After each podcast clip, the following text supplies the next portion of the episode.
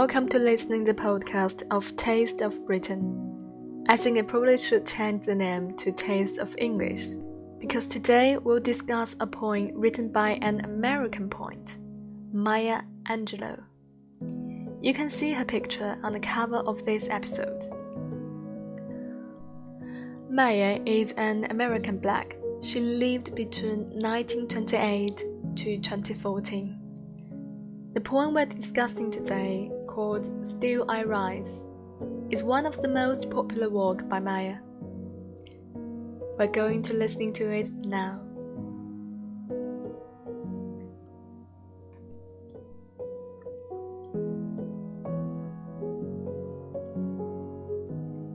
Still I rise. You may write me down in history with your bitter, twisted lies. You may trod me in the very dirt, but still, like dust, I'll rise. Does my sadness upset you? Why you beset with gloom? Cause I walk like I've got oil wells pumping in my living room. Just like moons and like suns with the certainty of tides. Just like hopes burning high Still, I rise. Did you want to see me broken? Bald head and lowered eyes, shoulders falling down like teardrops, weakened by my soulful cries. Does my haughtiness offend you? Don't you take it all for heart, cause I laugh like I've got gold mines digging in my own backyard.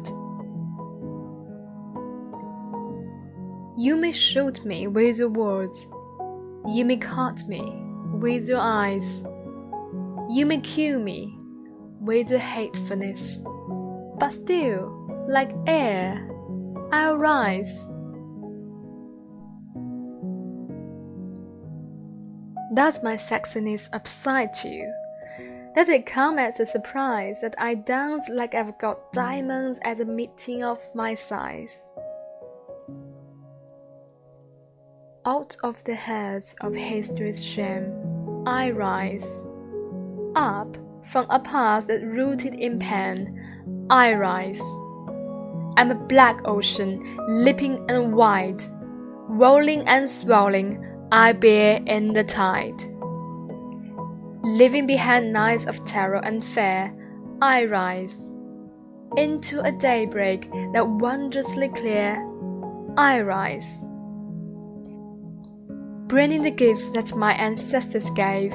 I am the dream and the hope of the slave. I rise, I rise, I rise.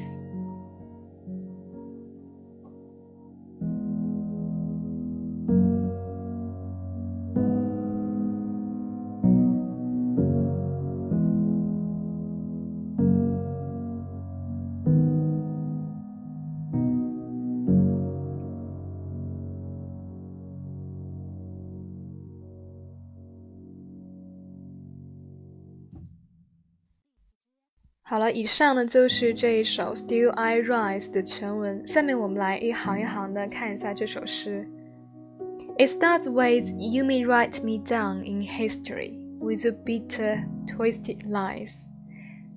Okay, from bitter and twisted lie, we may infer that write me down is to write is to write about somebody with bad words to criticize you in terms of what you've done.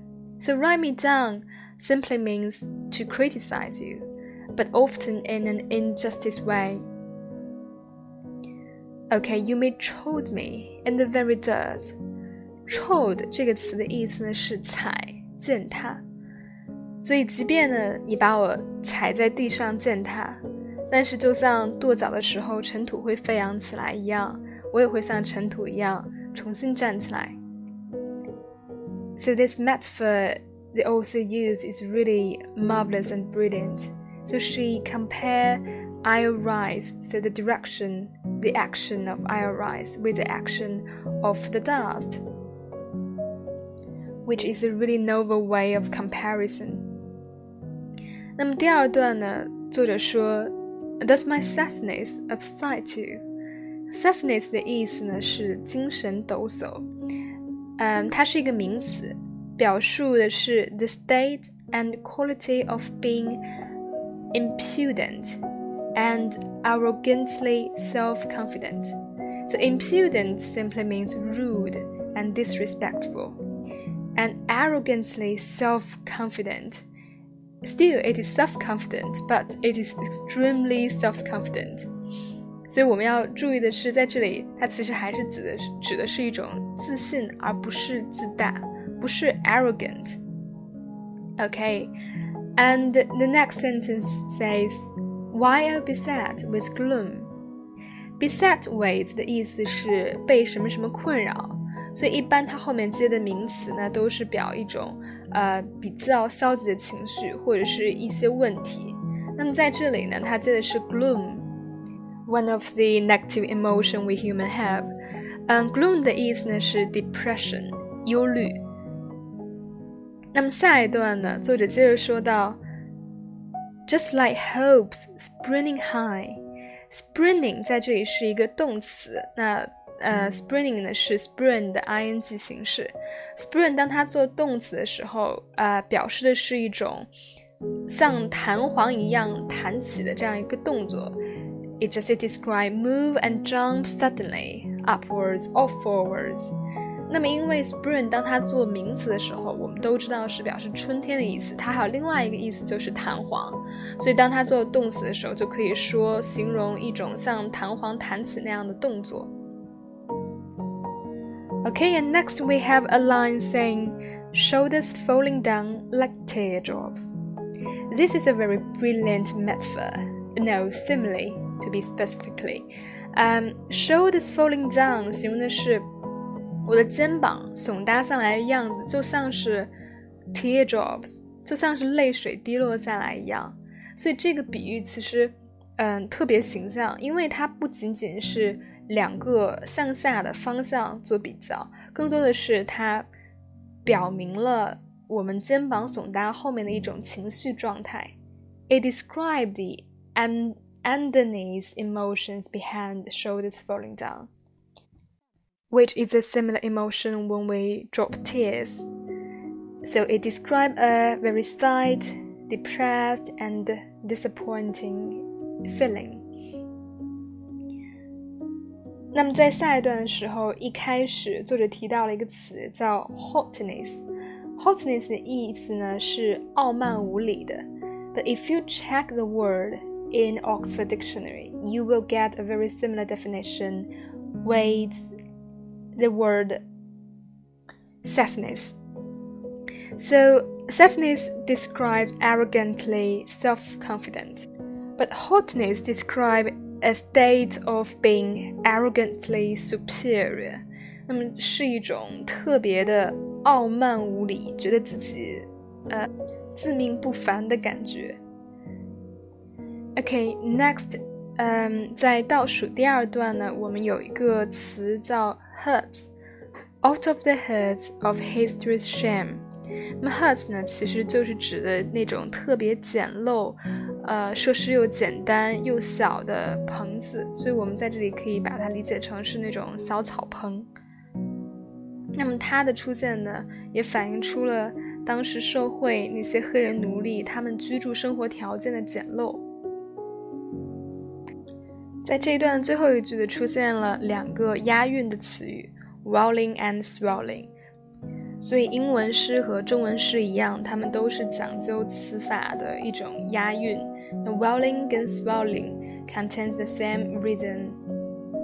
在最后一段中呢，作者说到 into a daybreak，那 wondrously clear，wondrously 是 wondrous 的副词形式，那 wondrous 是一个形容词。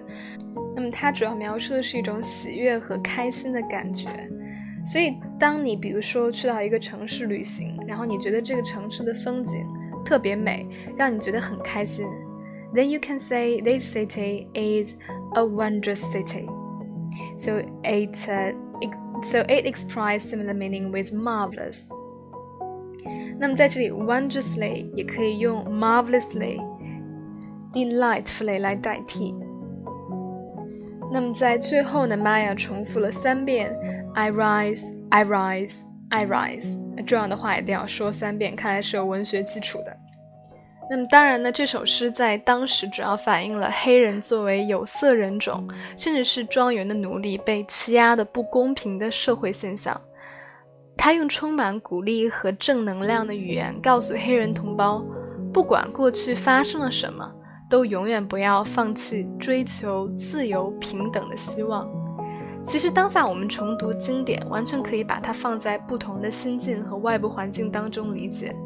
那么这首诗表达的可能就不一定是追求种族的平等，更多的是去笑看困境的积极心态。因为只有站起来，才能看得更远，才能看到希望正在来的路上。Thank you for listening to today's episode of Taste of Britain. You can also find a wide range of subjects, topics, points, and books of British literature in this program. I wish you enjoy them as much as I do. Good day.